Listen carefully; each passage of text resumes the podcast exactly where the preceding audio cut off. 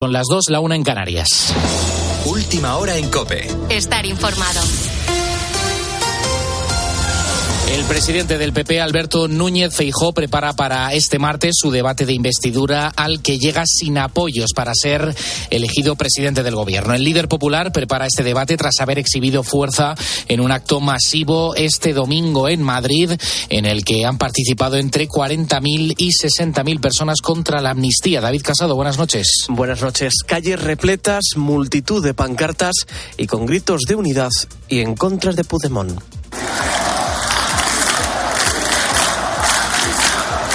Bajo el lema Frente a la amnistía, igualdad, se ha desarrollado este acto organizado por el Partido Popular en el que el objetivo era claro, cargar contra esa ley de amnistía que permitiría a Pedro Sánchez revalidar su cargo en una futura investidura y ya le haría el tercer mandato consecutivo. El líder de los populares, Alberto Núñez Fijo, ha cargado contra Sánchez y ha pedido que no tome el pelo y no tome por tontos a los españoles. Llaman a la amnistía normalización y llaman a perder ganar. Pues bien, y yo lo que digo es que no nos llamen tontos a los españoles porque no somos tontos.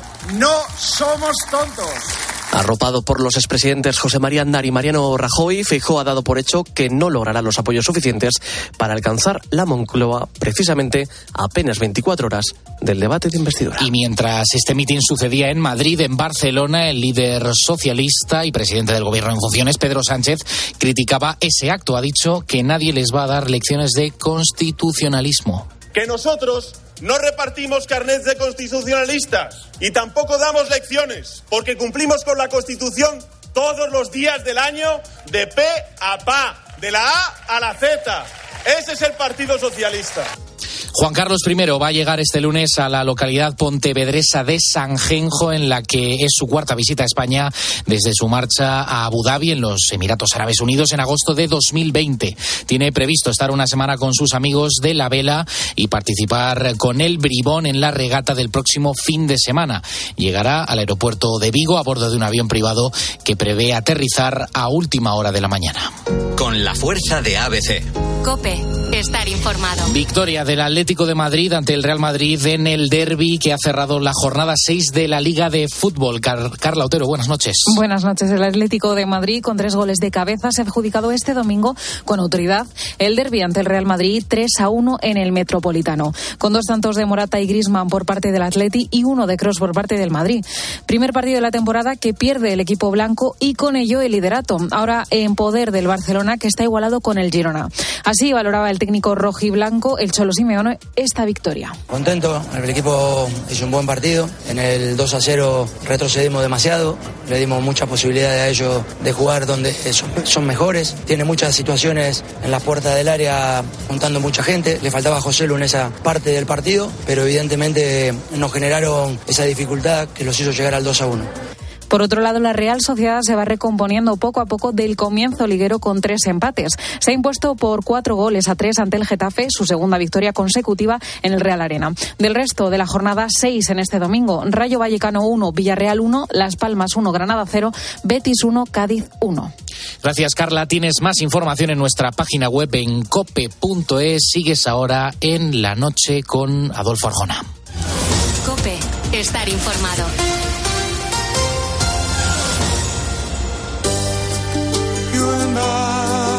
Must make a pact.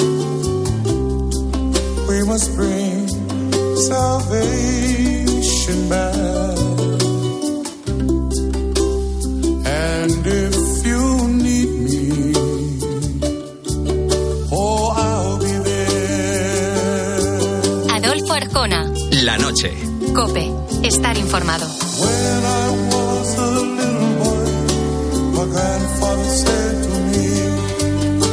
Corría el 20 de agosto de 2023.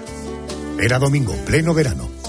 Mientras buena parte de España se dirigía o ya estaba en la playa, un grupo de mujeres españolas hacía historia. Se convertían en verdaderas pioneras. Solo 12 años después del primer Mundial Femenino de Fútbol, la selección española se hacía con la Copa. Es España acaba de ganar un mundial otra vez. El fútbol femenino hace historia. Tenemos una estrella. Gracias chicas. Gracias España. Somos campeonas del mundo. Es cierto que después llegaría el tocamiento de su entrepierna por parte de Rubiales en pleno palco oficial. Que vendría el beso a Jenny Hermoso o el no voy a dimitir. No voy a dimitir. No voy a dimitir. Bueno, al final ha dimitido. Pero lo que nadie ni nada puede empañar es que las jugadoras de la selección española de fútbol alzaron la Copa del Mundo solo ocho mundiales después de que se creara. En el caso de la selección masculina de fútbol, necesitaron 80 años. Para ganar el Mundial de Fútbol fue en Sudáfrica, como recordarás, en el año 2010. En esta próxima hora hablamos de mujeres pioneras, nombres de mujeres con una valiente historia detrás, como es el caso de Ana Carmona Ruiz, más conocida como Nita, considerada la primera mujer que jugó en un equipo de fútbol en el Estado español.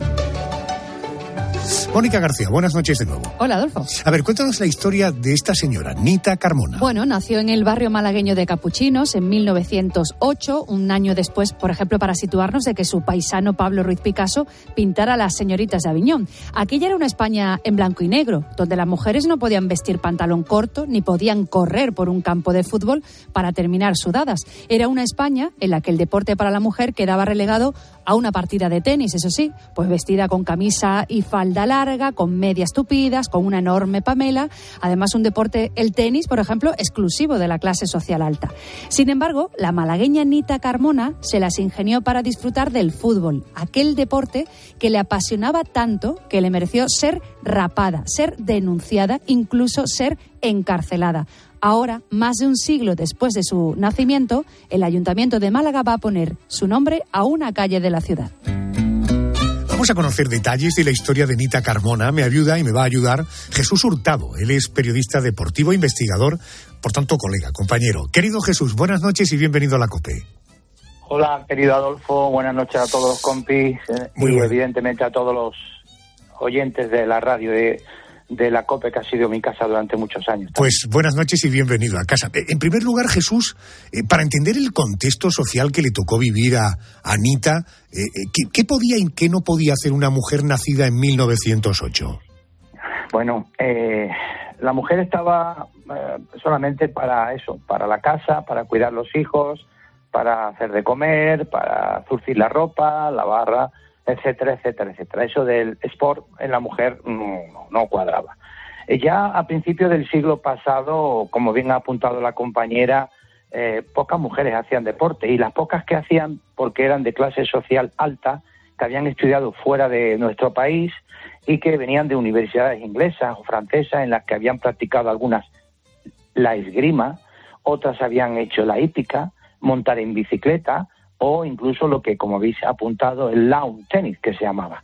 Eh, las mujeres eh, ya a partir de los 14, 15 años estaban en edad de, de prepararlas para que se casaran y poco más. La mujer eso del deporte no, no, no estaba muy muy bien muy bien visto. Además en la que conocemos como la olimpiada más moderna o la primera mm, olimpiada moderna en Grecia las mujeres se aceptaban que fueran a las olimpiadas pero de una manera muy especial a aplaudir a ser simplemente eh, bulto entrecomillado en la grada pero nunca para hacer deporte El papá de Nita era un estibador del puerto de Málaga. Eh, ella creció jugando y viendo jugar al fútbol a los marinos ingleses que aprovechaban para jugar en las grandes esplanadas del puerto. Bueno, Nita Carmona solía encaramarse a los árboles para ver jugar, perdón, al Sporting de Málaga, hasta que un día tuvo la oportunidad de infiltrarse en el equipo y llegar a jugar como un jugador más. Para eso fue clave la figura del padre, de Francisco Míguez Fernández. Eh, Jesús, ¿quién era este hombre y por qué la animó a infiltrarse como si fuera un jugador más? ¿Qué vio en ella? A ver, eh, como tú bien has apuntado, el padre de Nita era bracero, lo que se conocía entonces, eh, hombres que trabajaban con brazos, con los brazos, cargas y descargas, ella desde muy pequeño vio, desde muy pequeña vio jugar al fútbol, no solamente en las esplanadas de, de- de- del puerto de Málaga, sino incluso muy cerca de su casa. porque eh, el fútbol fue eh, una semilla que fue creciendo en todos los barrios, ¿no? La pelotita pequeña de trapo, la pelotita con papel y cartón hecha, bueno, pues que no era prácticamente ni redonda, y ella pues tiene la suerte de que en esos momentos en el que se vincula a jugar al fútbol con niños y que ya sus padres le dicen o le daban la represalia de que llegaba a casa y venía con magullada, arañada por moratones, por las patadas que se daba con los niños y con, y con personas que se metían en esas melés que se den- denominaban como hoy día se conoce en el rugby. Y eh, bueno, pues tiene la suerte de que el padre Miguel, un gallego de Corbillón, aparece en Málaga eh, dentro de las escuelas salesianas y eh, él funda un equipo de fútbol porque entiende de que la juventud está más en la calle que en la iglesia y por medio del fútbol los puedo llevar a la iglesia. Entonces, con los propios alumnos del colegio salesiano, padres de esos propios alumnos, aficionados del fútbol, eh, gente del barrio, mm, eh, ubican un campo de fútbol, el oratorio festivo salesiano de Málaga, eh, aún reza ese logo en, las paredes y, bueno, pues eh, construye un recinto para que la gente pueda jugar fútbol de sol a sol. Eso conlleva de que incluso él puede alquilar ese campo de fútbol para que eh, la gente se deje un dinerillo porque no había campo de fútbol. Estaba el campo de los Baños del Carmen, el campo de la calle Cristo de la Epidemia, que, que, duró muy poco tiempo, y esplanadas, incluso la gente jugaba en la, en la Plaza de Toro bajo un alquiler eh, hasta que los puristas vieron que un deporte inglés se metía en, en la fiesta nacional y prohibieron que incluso se jugara en las plazas de toros al fútbol. ¿Qué ocurre? Pues Nita, que vive en el barrio de Capuchino, muy cerca de Segalerba, el campo de fútbol que conocemos, en Málaga se dice que quien no ha jugado en Segalerba no ha jugado al fútbol en Málaga, y ella tiene la suerte de ver jugar al fútbol, eh, subirse en la muralla, después evidentemente tiene la suerte de que su abuela, eh, muy beata, conoce al padre Miguel y este le encarga que lave la ropa, que le zurza las camisetas y las camisas, incluso a, lo- a- a los propios mm, curas y ya tiene la posibilidad de con unas canastillas entrar al recinto deportivo y darle el material que había lavado su abuela al utillero que también hacía un poco de todo en el equipo, incluso de, de- de entrenador como era Juanito Marteache. ¿Y qué ocurre? Pues ella tiene la posibilidad de que en ese tiempo en que no hay nadie en el campo, calzarse las botas, poderle pegar a la pelota y tener una práctica con el balón que no tenían los, pro- los propios practicantes al fútbol que iban de pe a pa a jugar al fútbol a, ese campo y con ese equipo que, que firmó, que fundó el propio padre Miguel, el Sporting Salesiano de Málaga, que después le quitó aquello de Salesiano y se quedó ya en competición muy reglada como Sporting de Málaga, que fue uno de los equipos cantera del fútbol malagueño eh, a mitad del siglo XX. Bueno, esta señora consigue convertirse en ayudante del masajista, eh, siendo su labor básicamente lavar la ropa. Así que ella se colaba como mujer en la lavandería y de allí salía ya disfrazada de hombre. Eh, como su, había- su abuela le había enseñado a coser, sabía cómo remendarse la ropa y cómo ocultar las formas femeninas. Eh, Jesús, llegó un momento en el que fue denunciada por alteración del orden público. ¿Qué supuso aquello para Anita Carmona? A ver, ella, a tenor de que tenía la posibilidad de entrar al recinto deportivo, eh, bueno, pues podía utilizar, como te he dicho, todo el material deportivo y se podía gastar esas botas pesadas y, y tener contacto con esos balones grandísimos, ¿no? En Málaga le llamaban el pelotón, a la pelota grande. Había un refrán antiguamente, al principio del siglo pasado, porque en España tan solo se jugaba pelota con la mano, lo que conocemos hoy con el, el frontón. Había una cancioncilla, hoy no se juega en mi pueblo a pelota con la mano, ahora se juega a patada y dicen que adelantamos, ¿no? Entonces ella cuando entraba en, en el campo, pues tenía la posibilidad de eso de, de- de vestirse allí y cuando acompañaba a veces al equipo, como llevando las canastillas con la ropa de los jugadores que se vestían en cualquier parte, porque recordemos que en los campos de fútbol pioneros de, de Málaga no había vestuarios, los jugadores iban vestidos ya de casa con unas gabardinas que le cubrían prácticamente el cuerpo, porque recordemos que eran eh, los jugadores de fútbol en, nuestro país a principios del siglo pasado no podían tener un pantalón por delante, por, por encima de la, de la rodilla, eran pantalones largos, medias muy altas, eh, camisolas muy duras por el tejido que tenía, eh, los que jugaban al fútbol se ponían una gorrilla, porque claro, golpear de cabeza a un balón de aquellos pesados con el correillo te podía producir o cortes en la ceja o desprendimiento de cuero cabelludo, ¿no? Entonces, ¿qué ocurría? Pues muchos jugadores jugaban con una gorrita, con una especie de boinita, después pasó a ser un pañuelo que hemos visto en muchas fotos de los años 30, de los años 40 de futbolistas que visiblemente en el 11 eh, que forman, se ven con su pañuelito en la cabeza, precisamente no era para el sudor, era para, para que cuando remataran de cabeza no se dieran con el correillo. Y claro, ella tuvo la suerte de poder jugar al fútbol, más que nada porque acompañaba al equipo y cuando muchas veces en esos partidos que eran retos entre un barrio y otro o en una localidad a otra y faltaba alguien, pues el padre mío es que acompañaba mucho porque también le gustaba mucho el fútbol, le decía, Anita, vístete, eh, pasa desapercibida porque ella mm, evidentemente era espigada, alta, en esos tiempos no tenía tampoco mucho pecho que, que poder ser visible para los hombres, aparte que se, se vendaba el pecho y demás, pues pasaba precisamente perfectamente como, como un chaval, como un joven, entonces pues jugaba. ¿Qué ocurre cuando empieza a jugar al fútbol? Hay gente que mm, ve que ella juega mejor y hay envidia. Los propios compañeros del propio equipo que no jugaban y jugaban Anita se chivaban. Es que está jugando una mujer, es que no puede ser esto, es que esto es un escándalo. Y claro, había gente que hacía caso a lo que le decían los demás e iban al partido de fútbol a ver si veían a Anita jugar al fútbol para perseguirla, para decirle todo o incluso algunos para verla jugar. ¿Qué ocurre cuando a veces esto se producía y había esta cierta envidia y la gente saltaba al campo porque no había vallas, no había absolutamente ni siquiera guardia municipal en algunos partidos reglados? Pues ¿qué ocurre? Pues iban todos a por la a por Nita. ¿Qué ocurre? Pues eh, eso eh, oh, daba origen a que en aquella Málaga de, mitad de, de los años 20 todo lo que se produciera con algún tema de esto era alteración de orden público. Y a veces, pues, juego detenido, gente corriendo de un lado para otro, la gente que quería coger a Anita, otros que querían quitarle la ropa, otros que querían descubrirla, algunos que querían pegarle patada, había quien le tiraba piedra, etcétera, etcétera, etcétera. Y eso eh, le conllevó a Anita Carmona que en muchos momentos, pues, sufría arrestos, sufría a veces arrestos domiciliarios, eh, el padre también la castigara, el padre Miguel in- intercedía por ella para sacarla porque la muchacha no había hecho nada malo, pero claro, el problema era la sociedad machista que había en ese momento. Correcto. Bueno, pues la familia, después de estos incidentes, de algún encarcelamiento, decide eh, enviarla con unos familiares a Vélez Málaga, que es un pueblecito que está a 40 kilómetros de la capital. Allí, lejos de encontrar un castigo, encontró la felicidad, porque pudo jugar con conocimiento de su propio equipo. Llegó a aparecer incluso en alguna fotografía, por supuesto, vestida de hombre, pero sin tener que engañar a los compañeros. Incluso aparecía su sobrenombre como parte del equipo. Se hacía llamar Veleta, porque según sus compañeros cambiaba de hombre a mujer como una veleta. Nita Carmona siguió jugando al fútbol eh, hasta poco antes de que comenzara la Guerra Civil Española. Unos años más tarde, en 1940, fallecía con solo 32 años. Jesús, ¿de qué falleció y qué queda de ella en su tierra en Málaga?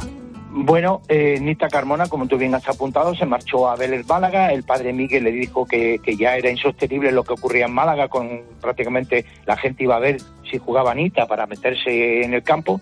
Y, llegó a Vélez Málaga y a, Vélez pues le, le acogieron bien porque dos de los jugadores con los que ella jugaba o tenía amistad en el Sporting de Málaga, Quero y Bilba Torrontegui, que después fue delantero de la famosa delantera Estuca del Sevilla, López Torrontegui, Campanal, Raimundo Berrocal, bueno, jugó en primera división y quedó hasta campeón de un trofeo y varios trofeos españoles, llegó a ser internacional. Bueno, pues eh, eh, estaba eh, alternando lo que se llamaba el profesionalismo marrón en, en Vélez Málaga, en el, en el equipo del Vélez que se había fundado eh, en 1922, que está prácticamente en el centenario.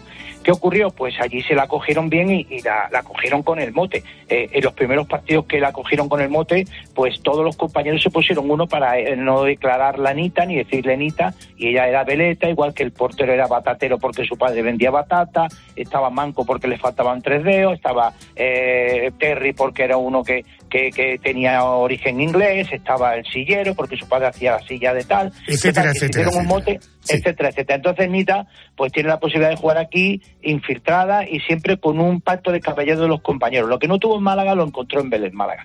Eh, pero claro, esto no, no podía seguir así porque eh, cada vez se pusieron más eh, complicadas las posibilidades de jugar una mujer con, con hombres. Y Nita vuelve a, a Málaga, se dedica a, a, lavar ropa, a coser y demás, y llega el azote en dos fuertes eh, épocas de lo que se llamaba el tifus exantemático en lo que eh, popularmente en Málaga le llamaban el piojo verde. Y en uno, en el segundo azote que tuvo Málaga, que murió muchísima gente, y está en la hemeroteca, pues Nita contrajo el tifus y murió muy joven. Murió Ella muere eh, enterrada con la camiseta del Sporting de Málaga en el cementerio de San Rafael. Ahora, por cierto, han aprobado ponerle su nombre a una calle de la ciudad. Eh, querido Jesús, te mando un abrazo muy fuerte. Gracias por atenderme buenas noches. Buenas noches y un saludo. Gracias. Nita Carmona está considerada una de las primeras mujeres que en España jugaron al fútbol. Bueno, en su caso tuvo que hacerlo bajo un seudónimo y bajo la apariencia física de un hombre. Ella abrió un camino que posteriormente seguirían otras mujeres como Carmen Arce, conocida en el mundo del fútbol como Cubalita. Se trata de una de las primeras componentes de la selección femenina de fútbol de España, una selección no oficial que surgió a principios de la década de los 70 y que recorrió el territorio nacional mostrando su juego. Querida Carmen Arce Cubalita, muy buenas noches. Muy buenas noches a todos. Bienvenida a la cadena COFE. Muchas gracias. Bueno, lo de Nita, menuda historia. Vamos a aclarar en primer lugar lo de la selección femenina de fútbol. Eh, ¿En los años 70 realmente había una selección femenina de fútbol que jugaba contra otras selecciones de otros países? Sí, la verdad es que de los gran, de los equipos que mejor jugaban en aquella época, como el Fuengirola de Málaga, el Cizán de Madrid, Racing de, de Valencia o, el, o la Peña Barcelonista, pues se hizo un combinado nacional que jugó en, en Murcia, en la Condomina, el primer partido de la selección española contra Portugal, con resultado de 3 a 3 y mucha controversia que solo supimos las jugadoras mucho tiempo después. Bueno, hay que decir que no eran eh, partidos oficiales, de hecho no se oían los himnos oficiales de los países. Eh, En tu caso, ¿cómo llegas a formar parte de aquel equipo de fútbol femenino? porque jugaba en, en el Racing de Valencia y, y la verdad es que en- se me valoraba bastante como portera y varias compañeras de mi equipo y yo pues fuimos seleccionadas. Bueno, para tú, escuchaste, algo en la radio, ¿no? Hubo un anuncio en la radio que eh, provocó tu curiosidad, ¿no?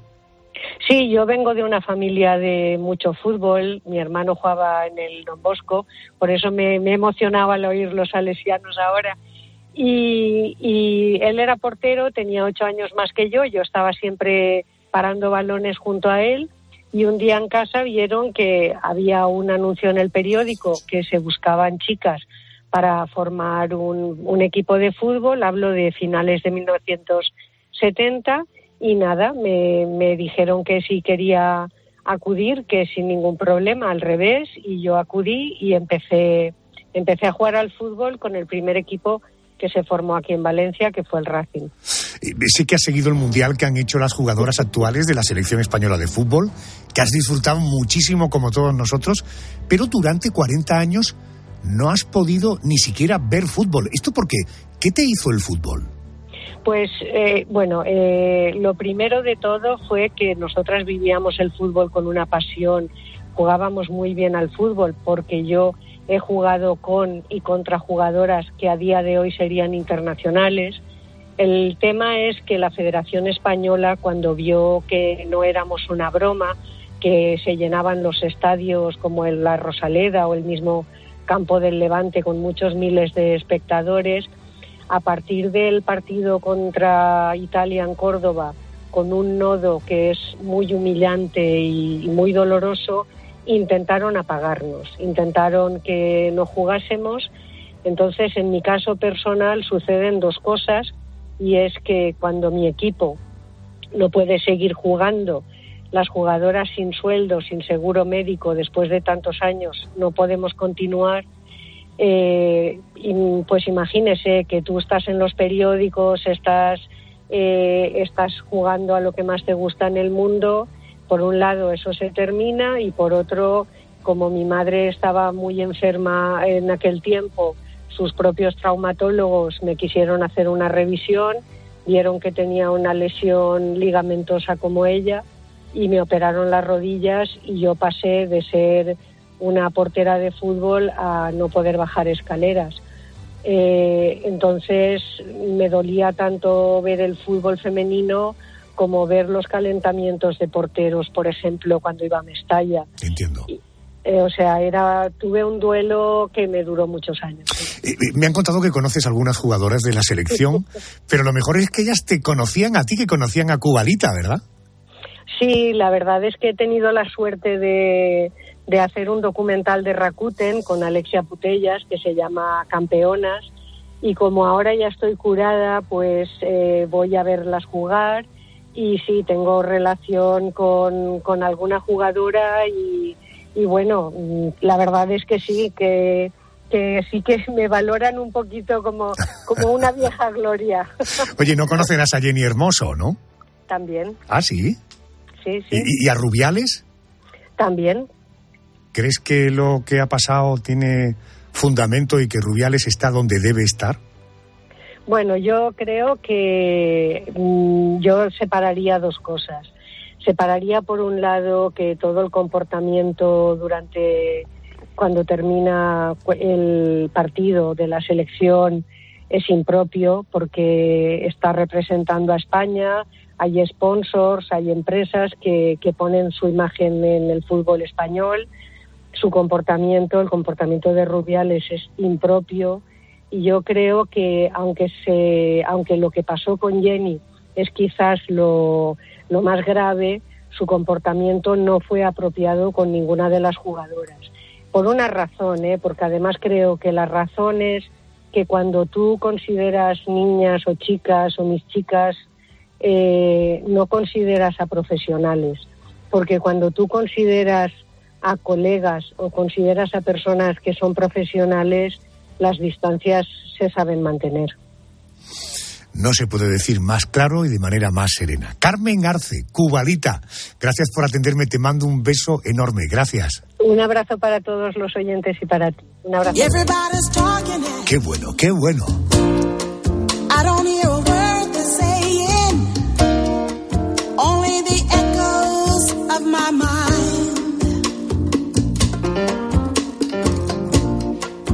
People stop and stare.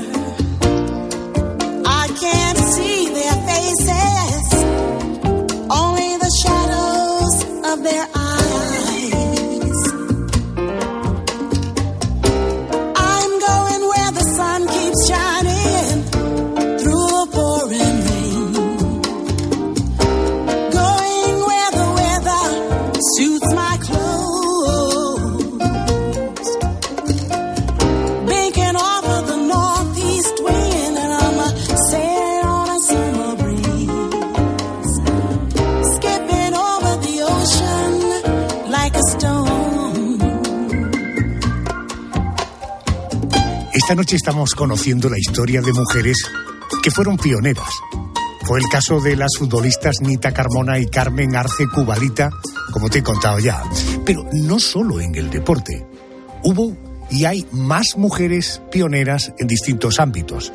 Es el caso de la esclava afroamericana Harriet Tubman. Quédate pegado a la radio o a tu dispositivo móvil si nos escuchas en podcast, porque tiene una historia de película. De hecho, se llevó a la gran pantalla en los años 70, en 2019. Niños apaleados por no trabajar. Niñas violadas antes de su primer periodo. Hermanos azotados hasta casi desollarlos. Hermanas vendidas sin sus hijos. Los esclavos siguen sufriendo estas atrocidades. He oído sus gemidos. Daré hasta la última gota de sangre en mis venas por liberarlos. Bueno, esta mujer fue pionera en la lucha contra la esclavitud y en la lucha por conseguir el sufragio para las mujeres. Eh, nos tenemos que situar en el estado de Maryland en 1822, que es cuando Harriet Tubman nació siendo esclava. Desde niña recibió palizas e insultos, pero lejos de asustarse, cada uno de aquellos golpes la hacían más firme en su sueño. Escaparía de allí y sería libre. Si huyes sola, serás como una liebre rodeada de zorros. Si no te alcanzan los traficantes, lo harán las serpientes o los lobos rojos. Quizá no se hayan dado cuenta, podrías volver antes de que amanezca. No volveré. Quiero ser libre. Bueno, y lo conseguiría, consiguió ser libre. Pero Mónica, no solo ella, ¿verdad? No, solamente ella no. Harriet Tubman llegó a liberar a 300 esclavos, a los que condujo por rutas secretas durante miles de kilómetros. Le pusieron el sobrenombre de Moisés, en alusión al profeta que guió a los hebreos a la libertad. El día que murió, el 10 de marzo de 1910, miles de personas rodearon su casa y cantaron el himno que los esclavos cantaban mientras trabajaban en los campos de algodón. Swim Low, Sweet Carriot. Swing low, sweet chariot, coming far to carry me. Mécete suavemente. Dulce carruaje, que vienes a por mí para llevarme a casa. Esa es la traducción del estribillo de este tema que lo escuchamos de la voz de B.B. King, pero que se popularizó mucho antes, en 1850, entonado por voces negras que trabajaban el algodón de sol a sol. Miles de esclavos que corrieron suertes muy diferentes, algunos con un propósito que persiguieron a pesar del riesgo al castigo, a los latigazos, incluso a la muerte, la búsqueda de la libertad. Pionera en aquella lucha fue Harriet Tubman. Quiero presentarles a una mujer extraordinaria. La señora Harriet Tubman. Harriet escapó de la esclavitud ella sola hace apenas un año y ya ha vuelto para liberar a otros. En reconocimiento a su valentía, será admitida en el comité como revisora del ferrocarril. Bueno, me va a ayudar a poner en pie esta historia Sandra Ferreres, autora especializada en historia de las mujeres, con libros, por ejemplo, pioneras del feminismo, La revolución de las invisibles, Mujeres en la historia de España, publicadas con Ático Libros. Querida Sandra, buenas noches. Hola, buenas noches. Buenas noches y bienvenida a la COPE. Eh, eh, Solo podemos llegar a imaginar lo que pasaron aquellos esclavos afroamericanos de la América profunda. ¿Cómo fue la infancia y la juventud de nuestra protagonista? Pues la, infancia y la juventud de Harriet, que bueno, ella nació con otro nombre, ella se llamaba Araminta, eh, fue, pues, nos lo podemos imaginar o no, no nos podemos hacer una idea de, lo dura que fue su vida, porque Araminta nació siendo ya esclava, ella nació sin saber lo que era la libertad. Siendo ya una niña, eh, empezó a trabajar en la plantación de Maryland, eh, cuidando a los hijos de sus señores. A medida que iba creciendo y que su cuerpo se iba formando y que podía ser más fuerte, la trasladaron a los campos a trabajar pues horas y horas de, de jornadas eh, extenuantes en las que tenía que estar siempre eh, vigilando mm, que no le no recibir un latigazo, por no decir muchos, de los capataces que estaban constantemente vigilando a, los esclavos que no se salieran ni un milímetro de su trabajo. Así que, bueno, nos podemos imaginar que no fue una vida fácil. Al nacer en una familia de esclavos, también vio como algunos de sus hermanos, algunos de sus familiares más cercanos eran vendidos para otras plantaciones. Pensemos que aún faltaban más de cuatro décadas para que se aprobara la decimotercera enmienda que liberaría a todas estas personas, es decir, en aquella época prácticamente para ellos eh, pues era, era ciencia ficción. Además de recibir latigazos, en el caso de Araminta, de Harriet, en cierta ocasión, siendo una joven, recibió una pedrada en la cabeza que la dejó muy mal herida. Obviamente no la atendieron ni ningún médico ni nadie. Y desde entonces sufriría toda su vida unos dolores de cabeza tremendos. Y justo en aquella época ella se estaba refugiando en la espiritualidad, en el cristianismo y desde entonces tenía una especie de visiones, tenía mareos, tenía una, unos pensamientos que, bueno, quizás eso le, le hizo pensar que estaba llamada a, a todo lo que haría después. Tamman soñaba, nuestra protagonista soñaba con ser libre y terminó escapándose por segunda vez. En aquella ocasión lo consiguió. No se sabe muy bien la ruta que siguió, pero lo cierto es que caminó más de 145 kilómetros. Aquella hazaña hubiera sido imposible sin la ayuda del ferrocarril subterráneo. Eh, ¿Qué era esto del ferrocarril subterráneo y, qué papel jugó ella posteriormente en esa red de ayuda a los esclavos? El ferrocarril subterráneo era el nombre que se le daba a una organización clandestina de miles y miles de personas que, sobre todo en las zonas del norte de Estados Unidos y de Canadá, eh, se organizaron para ayudar a todos aquellos esclavos que conseguían salir de las plantaciones para que pudieran llegar a zonas en las que se encontraran a salvo. Estos ferrocarriles era, era una metáfora, pero en verdad eran casas, eran locales, eran fábricas que principalmente los hombres y mujeres de organizaciones abolicionistas eh, organizaban para que pudieran pasar de pues bueno de, de una estación a otra ¿no? de, de este ferrocarril y poder eh, salvar sus vidas Harriet cuando consigue como decíais eh, escapar en esta mm, bueno en esta épica huida que, realmente es difícil de entender cómo esta muchacha pudo pudo llegar a escapar no solo escapó sino que decidió volver para salvar a sus familiares, amigos, a todo aquel que, ella pudiera ayudar y lo hizo uniéndose a, esta red de, los ferrocarriles subterráneos. Cuando terminó la guerra de la secesión de Estados Unidos, con la victoria de los estados del norte, la esclavitud quedó abolida, aunque en la práctica las cosas nunca fueron tan claras y rápidas como Harriet Tubman hubiera deseado. Fue entonces cuando ella inicia otra lucha, el derecho a que las mujeres ejercieran su derecho al voto. Eh, eh, ¿Cómo fue, eh, Sandra, cómo fue aquella lucha? ¿Por qué volvió a destacar esta señora? Pues eh, hemos de pensar que con la decimotercera enmienda se consiguieron muchos logros, pero también muchas frustraciones. Tenemos que ponernos en el contexto de la época previa a la guerra civil, en la que durante mucho tiempo organizaciones abolicionistas y organizaciones feministas, que muchas iban vinculadas, de hecho muchas feministas como Lucrecia Mott en el futuro eh, inició su, su labor por los derechos civiles en organizaciones eh, abolicionistas, pues todas estas, eh, todos estos movimientos, cuando se aprueba la decimotercera eh, enmienda, eh, quedan eh, en parte frustrados, porque lo que dice la decimotercera enmienda es que los hombres esclavos son libres, las mujeres esclavas son libres, pero solo son los hombres negros, negros los que eh, llegan a, la- a obtener la ciudadanía. Es decir, que toda la lucha que las mujeres y las mujeres negras eh, estaban mm, habían eh, llevado a término durante muchos años, vieron pues que no habían conseguido lo que conseguirían muchos años después, en 1918, con la decimonovena enmienda, que entonces sí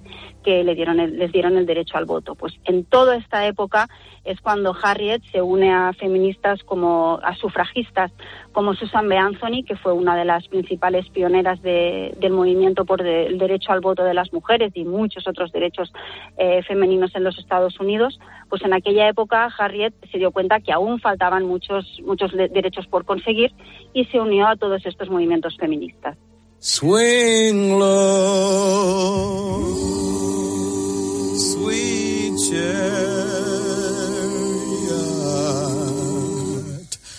coming far to carry me El 10 de marzo de 1913. No se sabe a ciencia cierta en con qué edad, porque nunca se llegó a saber el año de su nacimiento. Harriet Tubman fallecía. Miles de personas se dieron cita en su casa de Auburn, en Nueva York, para entonar el himno de los esclavos afroamericanos. Mécete suavemente, dulce carruaje, que vienes a por mí para llevar a casa.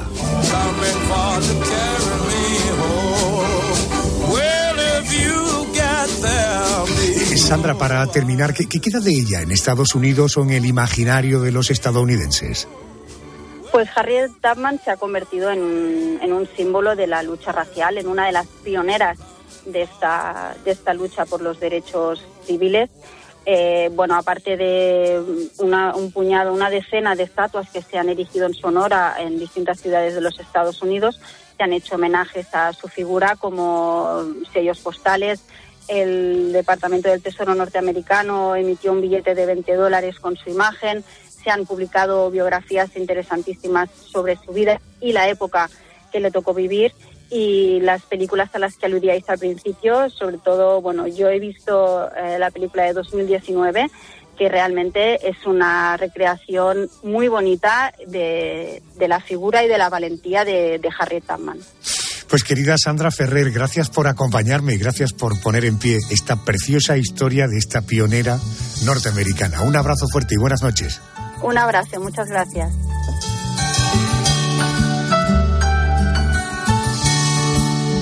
¿Cómo es que te amo así? Con todo el pensamiento. ¿Cómo lograste entrar así sin preguntar, robándote el momento? ¿Cómo es que te amo así? Sin tanto sufrimiento. ¿Cómo es que es natural que cada amanecer quiero parar el tiempo? Es que te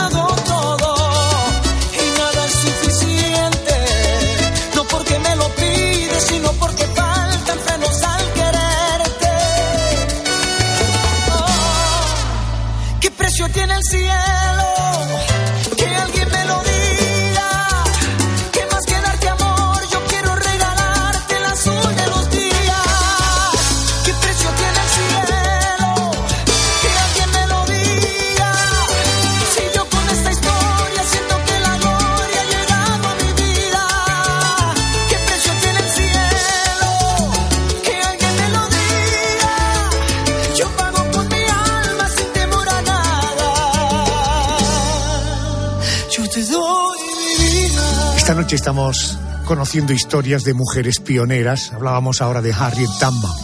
Eh, Otras muchas personas tomaron el testigo de esta afroamericana Harriet Tubman en su batalla incansable por acabar con la esclavitud en Estados Unidos. Sin embargo, la lucha sería larga en el tiempo. Eh, No es hasta el 2 de julio de 1964 cuando el presidente Lyndon B. Johnson firma la Ley de Derechos Civiles, que supuso el fin de la segregación racial. A partir de aquel momento, blancos y negros podían compartir aulas universitarias, autobuses o restaurantes, al menos en la teoría, porque la igualdad real tardaría en llegar, a veces pienso que todavía no ha llegado. En todo caso, en aquel contexto de desigualdad social y racial, crecieron tres mujeres que terminaron haciendo historia. Katherine Johnson, Dorothy Vaughan y Mary Jackson, tres mujeres afroamericanas cuyos cálculos matemáticos fueron clave en la llegada del hombre a la luna. Íbamos de camino al trabajo en Langley. En la NASA, señor. Nos encargamos de los cálculos para el lanzamiento de los cohetes. ¿Las tres? Sí, señor. Sí, agente. La NASA. Caramba. No tenía ni idea de que contratasen. Hay bastantes mujeres trabajando en el programa espacial. Para conocer sus historias he querido invitar a Rafael Clemente, es ingeniero, es divulgador científico, fue el fundador y primer director del Museo de la Ciencia de Barcelona, es autor del libro Un pequeño paso para un hombre, la historia desconocida de la llegada del hombre a la luna, que publica la editorial Cúpula. Querido Rafael, buenas noches y bienvenido a la cadena COPE. Hola, buenas noches, Adolfo. Buenas noches. Un pequeño paso para un hombre. Todavía hay gente que piensa que el hombre finalmente no llegó a la luna. Es increíble, ¿verdad? Sí, sí, es fantástico y, y además parece que cada día hay más y más jóvenes. O sea, lo curioso es que la mayor parte de negacionistas no habían nacido cuando ocurrió esto. Pero bueno. Vamos a centrarnos en la historia de estas tres grandes mujeres. Eh, cuéntame, eh, ¿cómo y por qué consiguen estas tres mujeres llegar a trabajar en la NASA, un campo completamente reservado al hombre blanco, ¿no? Sí, bueno, no fueron las únicas, ni mucho menos. Son las que han adquirido más relevancia, sobre todo gracias a la, a la película sobre sus vidas que se estrenó hace unos años. Pero vamos, básicamente las tres compartían un punto en común, que es que eran eh, matemáticas de profesión. Tenían estudios de, una serie de eh, temas relativamente avanzados, la geometría analítica, cálculo, etcétera. Y eh, habían también dado clase en institutos, en escuelas, priva- en escuelas privadas de la época, con lo cual todas ellas compartían de alguna manera un cierto perfil. Rafael, eh, de manera muy resumida y sobre todo de manera muy clara, exactamente en qué consistía el trabajo de las calculadoras humanas. Bueno, mm, en principio, eh, como dice el mismo título, eh, realizaban cálculos, realizaban cálculos matemáticos muy repetitivos. Pero esto es un trabajo que se ha hecho, no es reciente, que se ha hecho durante siglos. En la época de eh, Kepler, de Tycho, eh, ya habían eh, ayudantes que les ayudaban a hacer todos los cálculos matemáticos que suponían sus, en fin, las tablas que, que habían publicado. Copérnico, por ejemplo, en su famoso libro de la revolución de los orbes celestes, que representó el punto inicial de la revolución copernicana del, eh, que puso al Sol en el centro del universo, pues eh, acompaña el libro con docenas y docenas de tablas que o bien había calculado él o probablemente le habían ayudado a hacer. Eh, entonces, el trabajo consistía, el trabajo de estas tres mujeres y de sus compañeras, consistía esencialmente en seguir una serie de instrucciones para realizar unos cálculos muy repetitivos. Eh, una órbita no se calcula simplemente con una sola fórmula, sino que hay que ir haciendo tanteos y tanteos y tanteos y aproximaciones hasta que se llega a la solución final. Y por otra parte, el, el cálculo de, de órbitas eh, se, se puede fraccionar en una serie de tareas individuales relativamente sencillas, que es lo que se repartía a cada una de las calculadoras. Correcto, calculadoras humanas, por tanto, eran calculadoras, hacían cálculos matemáticos para la NASA. Oiga, estamos hablando de tres mujeres negras en un mundo de hombres blancos. Bueno, por mucha NASA, por mucho ingeniero que allí hubiera, imagino que se tuvieron que enfrentar a situaciones de abuso y a comportamientos racistas, ¿no? Sí, claro, era el, el, signo de los tiempos. Piensa que ellas antes de la NASA habían trabajado para la precursora de la NASA, que era la, la NACA, el Comité de Asesoría para Asuntos Aeronáuticos, eh, que se fundó en el año 1915. La NASA se fundó en el 58 y eso fue el momento en el que ellas fueron transferidas de una institución a otra.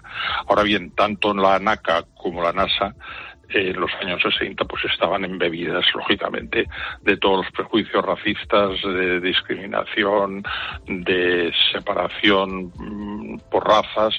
Entonces eh, claro hoy lo vemos con un cierto sentimiento de horror. En aquel momento era, bueno, era lo que se llevaba y era lo que la sociedad americana eh, estaba acostumbrada a ver. Aclaramos que eh, antes de la NASA lo que había era la NACA, luego ya se denominó la NASA, ¿correcto? Exactamente. Correcto. Bueno, una de estas calculadoras humanas era Catherine Johnson, la más, sin duda, reconocida de la NASA. Trabajo espacial necesita una calculadora urgentemente. Alguien que domine la geometría analítica. ¿Tienes a alguien? Ya lo creo. Catherine sería perfecta. No hay nadie como ella con los números. ¿Comprobaré su historia? En el año 2015 recibió la Medalla Presidencial de la Libertad de manos del presidente Barack Obama en reconocimiento a su trabajo. Su mayor contribución fue su trabajo en la misión Apolo 11, la primera que logró llegar al hombre a la Luna. Eh, cuéntame, ¿cuál fue su contribución exactamente? ¿Por qué fue fundamental en términos que podamos entender?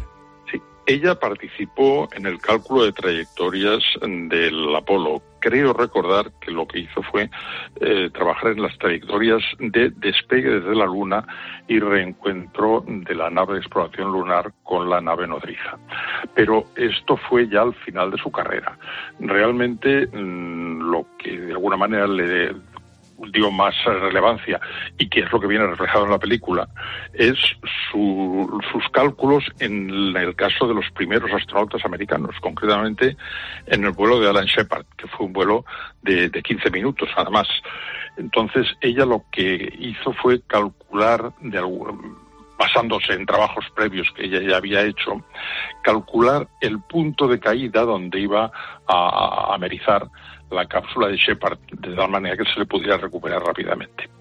Y después, eh, siguiendo la misma técnica, eh, calculó o tenía a mano las herramientas para calcular lo mismo, pero ya para vuelos orbitales, como el de John Glenn.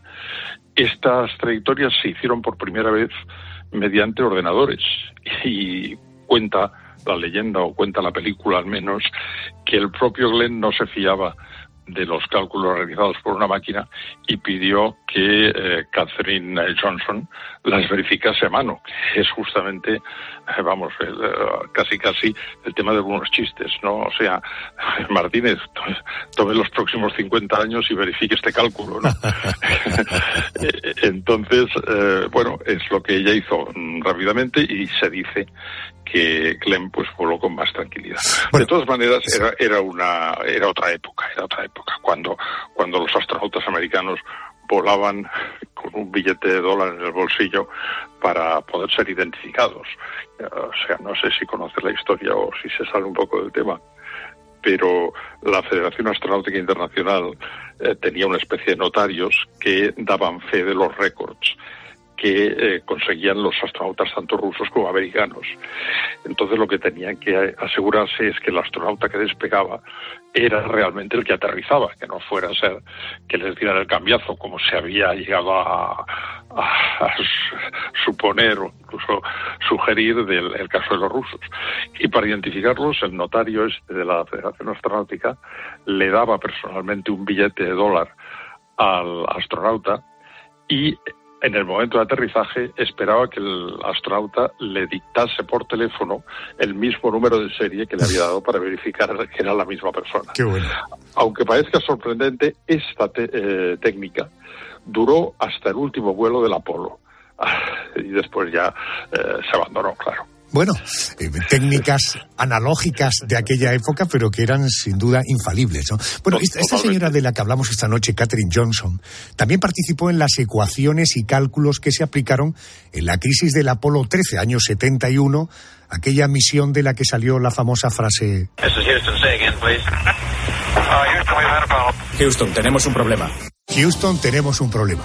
Catherine Johnson, Dorothy Vaughan, Mary Jackson fueron pioneras en el papel que posteriormente jugaría la mujer en la NASA.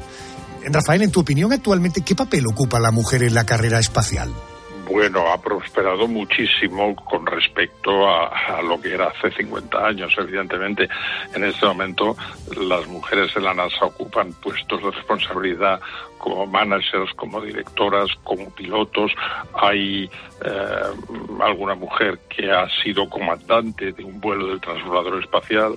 Otras han sido también las eh, responsables máximas de una tripulación en la Estación Espacial Internacional, han hecho vuelos, eh, no solamente vuelos, sino paseos espaciales de varias horas de duración para ejecutar eh, reparaciones en la, propia estación.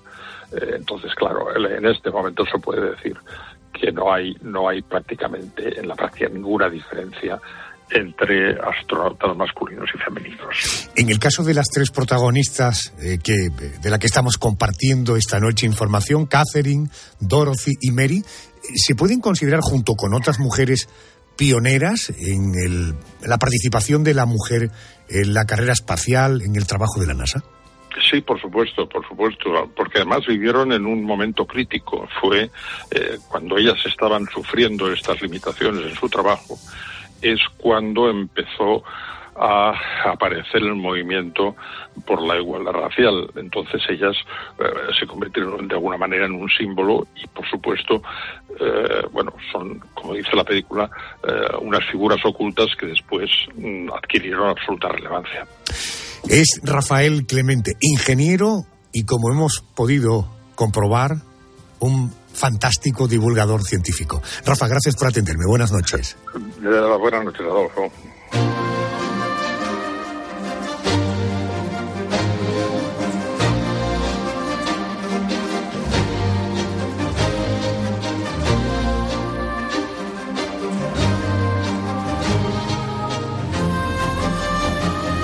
Todavía hoy sigue habiendo abusos por razones de género. Todavía hoy hay que implementar políticas de discriminación positiva. Todavía hoy siguen existiendo casos de racismo. Todavía hoy necesitamos mujeres y hombres que rompan moldes, que sean pioneros en la igualdad entre hombres y mujeres. La igualdad entre seres humanos.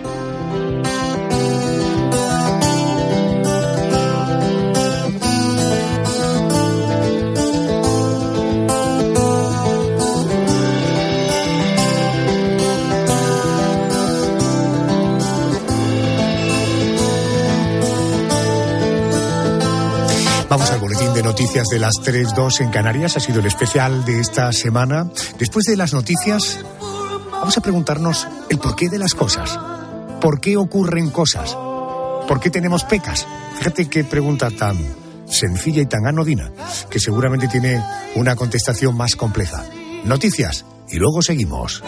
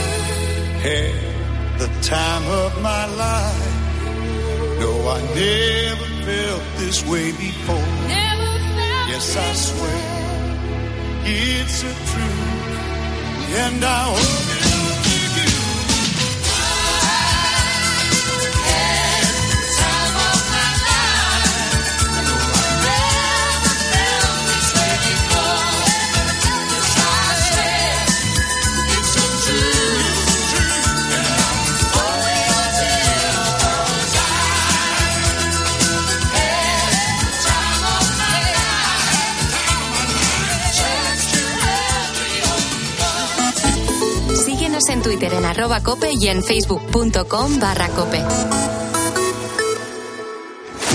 Con el dinero no se juega y antes de tomar decisiones necesitas tener la mejor información.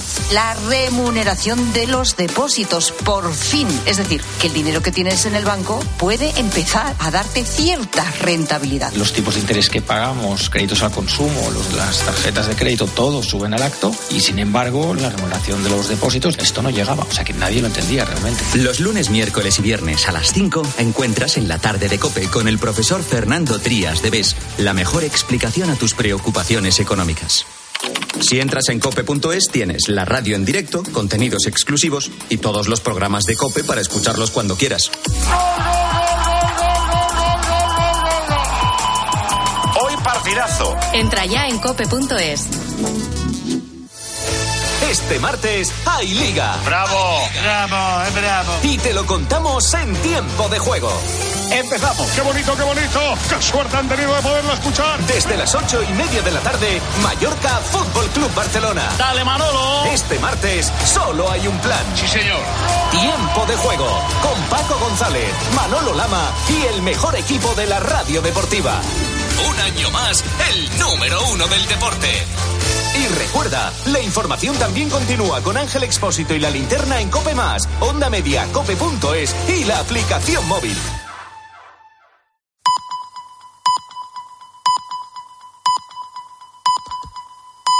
Son las tres.